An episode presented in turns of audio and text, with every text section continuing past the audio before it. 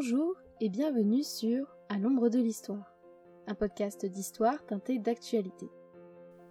Ce mois-ci, le résumé de l'actualité du mois se retrouve en légende de l'épisode, avec comme à chaque fois les sources utilisées. Comme vous pouvez le constater, une grosse angine a eu raison de moi, mais concentrons-nous aujourd'hui sur un point d'actualité.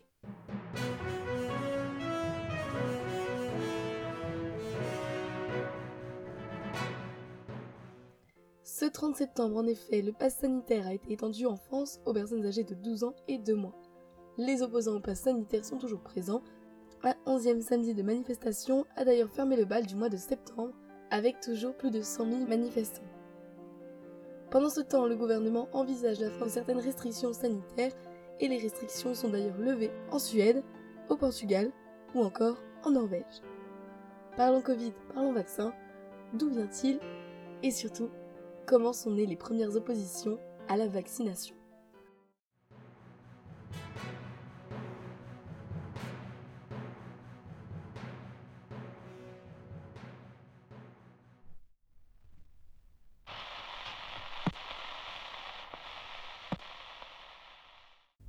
Notre histoire commence en Angleterre. En 1716, une femme, Lady Wortley Montagu, se rend dans l'Empire ottoman. Son mari, Sir Edward, est ambassadeur de l'Empire britannique. Elle y découvre alors un procédé chinois, la variolisation.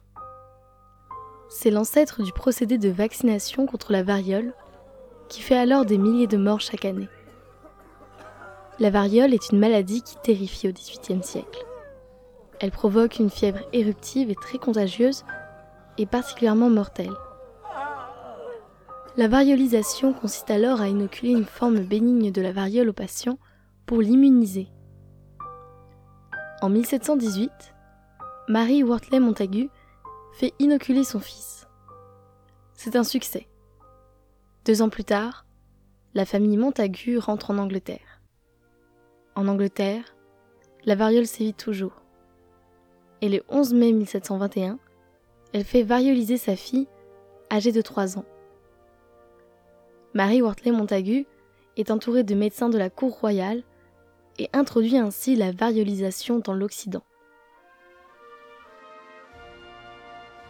Une méthode incertaine, certes, qui permet cependant une réelle innovation. La variolisation connaît un véritable succès en Angleterre. Les premières études sur la variolisation sont publiées entre 1723 et 1727. C'est un médecin anglais, Jurin, qui réalise un certain nombre de ses recherches. Il observe notamment que toute personne contractant naturellement la variole a une chance sur sept d'en mourir. A l'inverse, la probabilité s'élève à une chance sur 50 pour les personnes atteintes de la variole après variolisation. Ces recherches et ces expériences suffisent à généraliser la variolisation. Mais l'inoculation reste dangereuse et la mortalité élevée. Il s'agit d'une pratique empirique, c'est-à-dire qui ne se fonde que sur l'expérience et non des recherches médicales. C'est avant tout une médecine de salon. Cela rapporte, et les médecins qui pratiquent la variolisation sont vus comme des escrocs. Alors, tous ne se laissent pas convaincre. Lorsqu'on présente la variolisation à Boston en 1721, un mouvement d'opposition se crée contre le pasteur Cotton Mather, qui en promeut la technique. On craint en effet une contagion propagée par les variolisés. Ce jour-là, à Boston, une grenade est jetée dans la salle où se situait la famille variolisée. Heureusement, elle n'explose pas. Mais cela montre le rejet que peut susciter alors la variolisation. Ce rejet est également religieux et c'est un thème qui perdure tout le long du XVIIIe puis du XIXe siècle. On transforme l'homme, et par là, la volonté de Dieu. Le geste médical peut tuer, et fait peur. L'inoculation est d'ailleurs une médecine préventive, ce qui introduit un nouveau débat. A-t-on le droit de donner un médicament à un patient en bonne santé? Et ce dernier acceptera-t-il de se faire inoculer une maladie mortelle? Les premières oppositions à l'ancêtre de la vaccination sont donc nées. D'Alembert, un des célèbres auteurs de l'encyclopédie, est contre.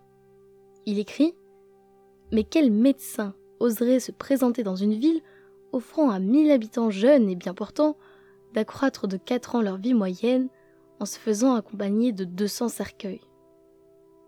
En France, la variolisation connaît donc un moins grand succès qu'en Angleterre.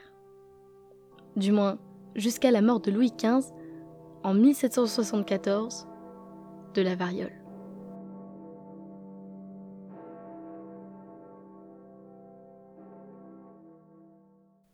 Chez les médecins, la variolisation reste donc débattue. Un nouveau procédé est alors découvert. À la fin des années 1790, Edward Jenner, un chirurgien anglais, invente la vaccination. C'est un médecin de la campagne anglaise. À la fin du XVIIIe siècle, Jenner entend parler de laitières et de fermiers venant de traire des vaches atteintes de la variole. Il ne tombe plus malade, mais il ne garde de cette expérience que quelques boutons. Ces personnes se sont fait inoculer la vaccine, c'est-à-dire le type de variole que développent les vaches. Jenner étudie ce phénomène. Il réalise alors que le pu présent sur les treilleuses des vaches, c'est-à-dire le pis, protégeait ces treilleuses de la variole. Il inocule avec le contenu de la vésicule de la vaccine d'une treilleuse, le 14 mai 1796, James Phillips. C'est un enfant de 8 ans. Et cette vaccination est un succès, puisqu'aucune maladie grave ne se déclare. Seulement un peu de fièvre et un malaise général. Jenner poursuit ses recherches. Il écrit des rapports, des études, le tout transmis à la Royal Society, l'Académie savante de Londres.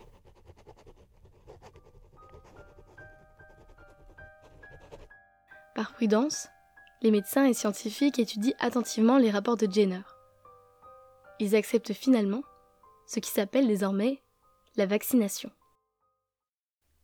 Jenner développe en 1803 la Jennerian Institution, qui se mobilise pour inciter à la vaccination.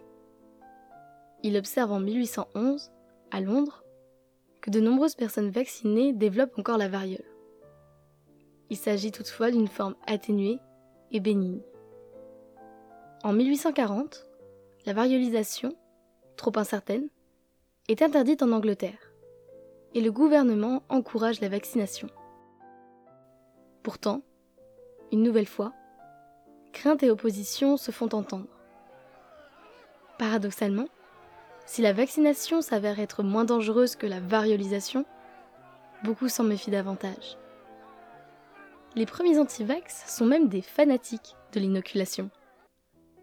Alors pour comprendre ce phénomène, faisons un peu d'étymologie.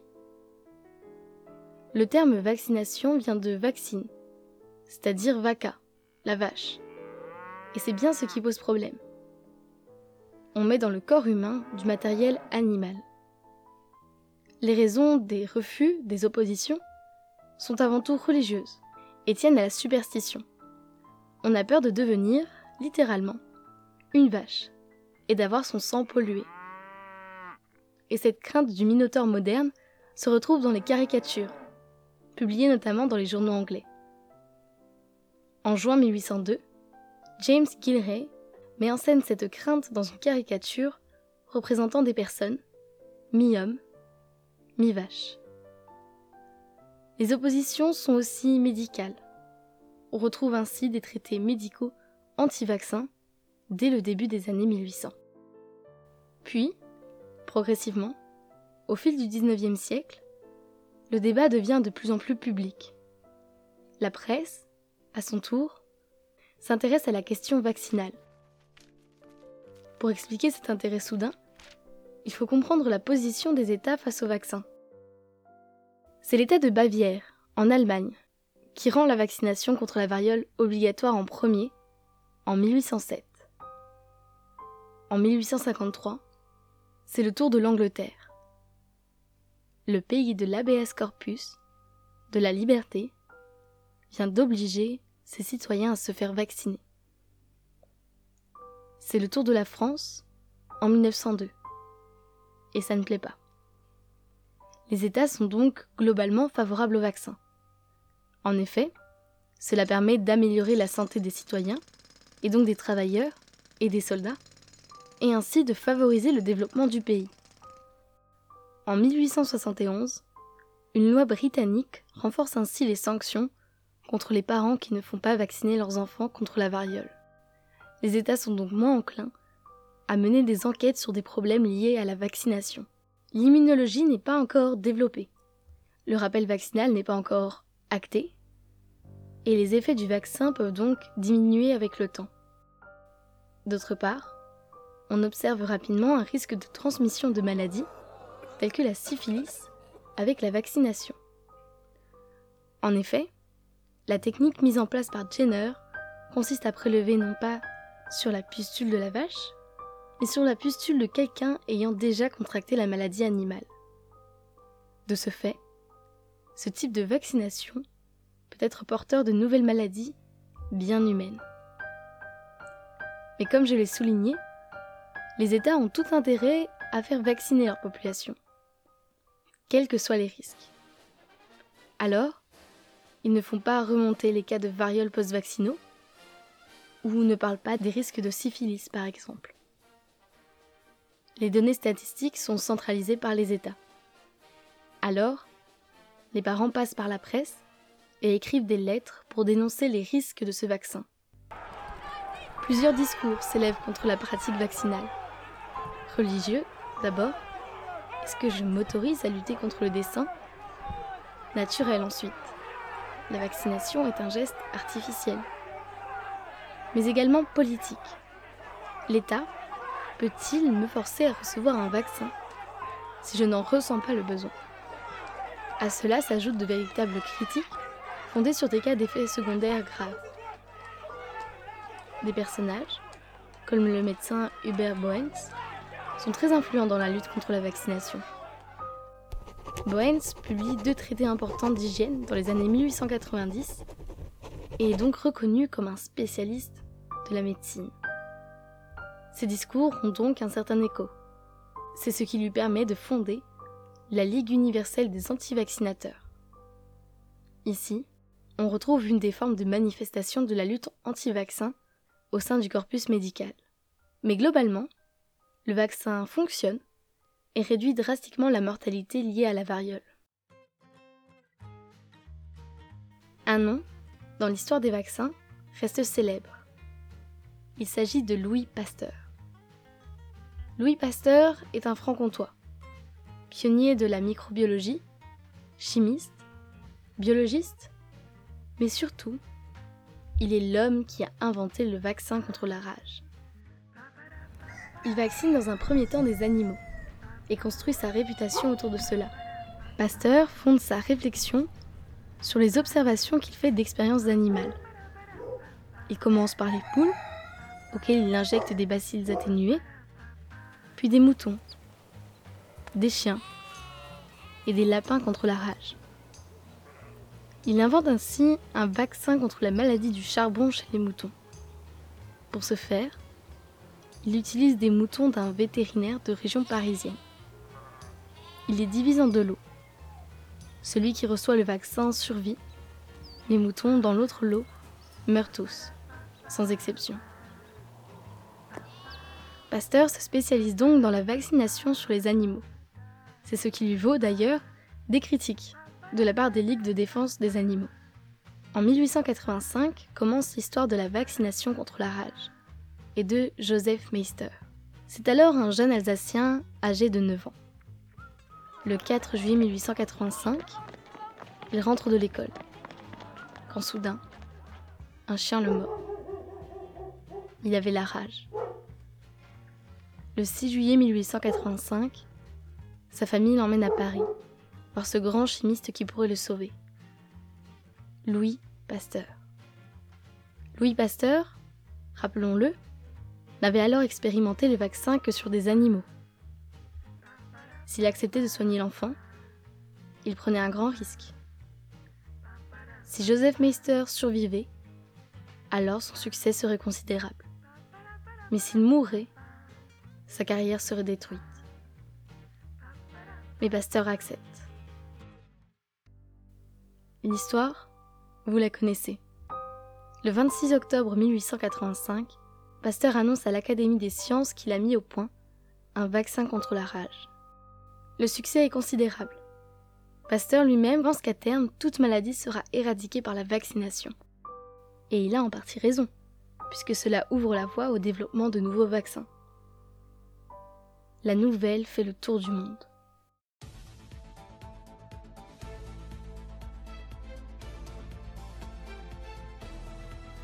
Des Bédouins viennent du Maghreb pour se faire vacciner.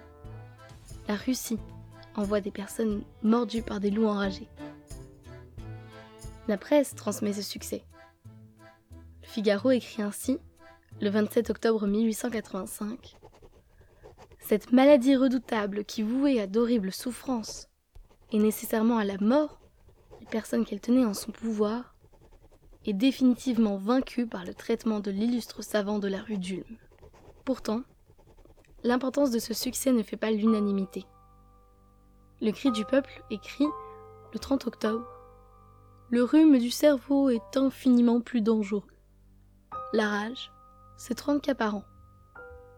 Alors, les sceptiques restent sur leur position quant à l'utilité d'un tel vaccin. Mais le 20 octobre, un autre enfant est vacciné. Jean-Baptiste Jupille. C'est une nouvelle fois un succès. Pasteur, en travaillant sur la maladie du charbon, avait montré que l'on pouvait immuniser les animaux en leur injectant une version atténuée des microbes. Il ignorait pourtant que la rage était non pas une bactérie, mais un virus. Malgré cela, il arrive à produire par ses expériences animales une sorte de culture du virus de la rage. Une fois cette mission accomplie, une nouvelle l'attendait, et pas des moindres.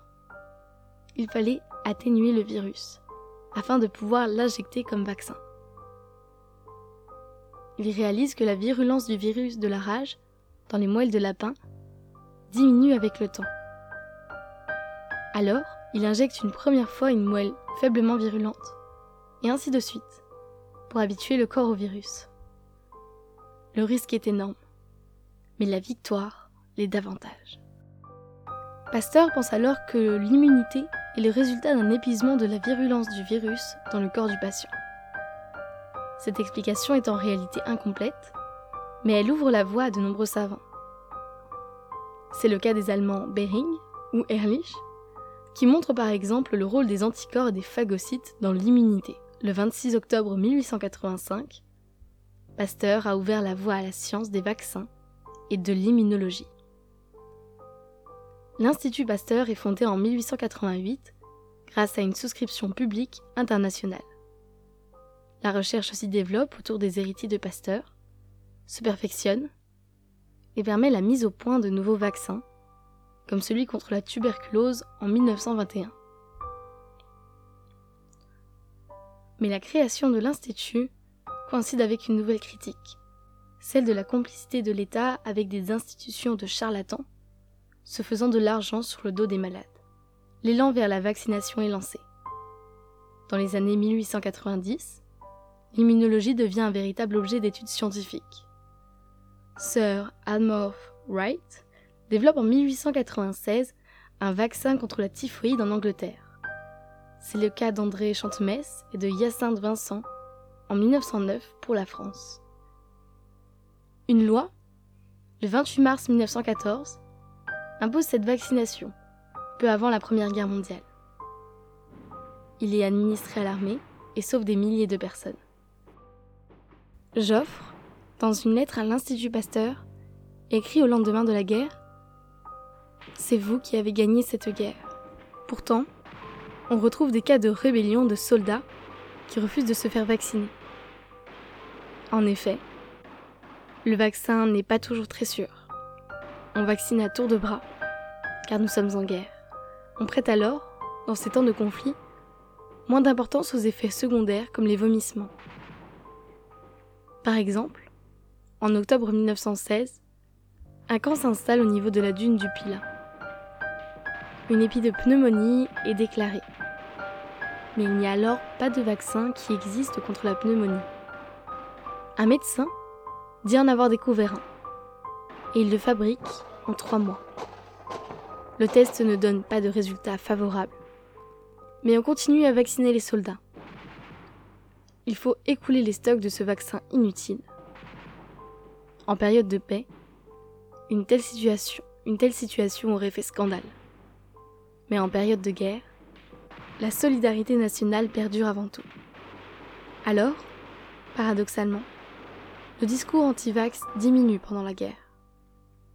Car ceux qui s'y opposent passent pour de mauvais patriotes. Ainsi, l'antivaccinisme anglais s'éteint pendant la Première Guerre mondiale, mais reprend juste après.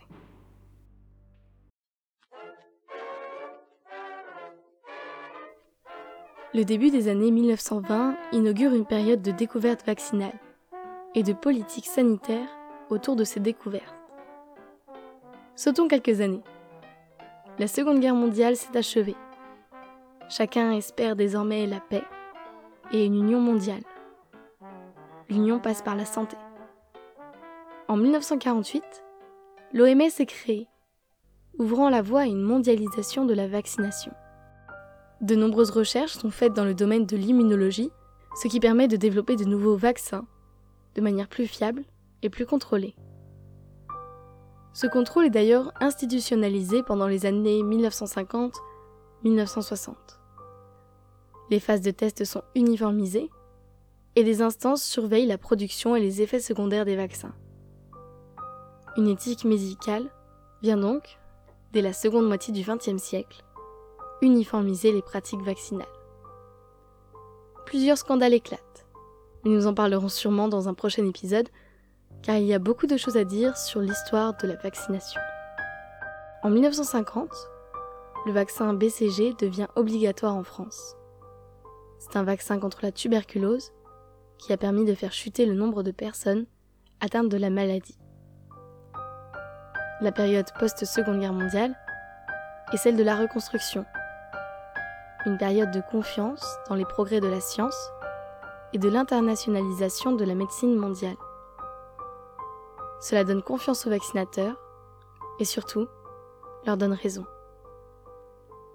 C'est aussi à cette époque-là que la Ligue nationale contre l'obligation à la vaccination est créée. Elle est créée par des personnes naturalistes, des écologistes militants ou radicaux. Rapidement, l'argument de la liberté est repris et devient central. C'est tout le paradoxe de la relation entre l'État libéral et le citoyen. L'État a-t-il le droit de prendre possession du corps du citoyen?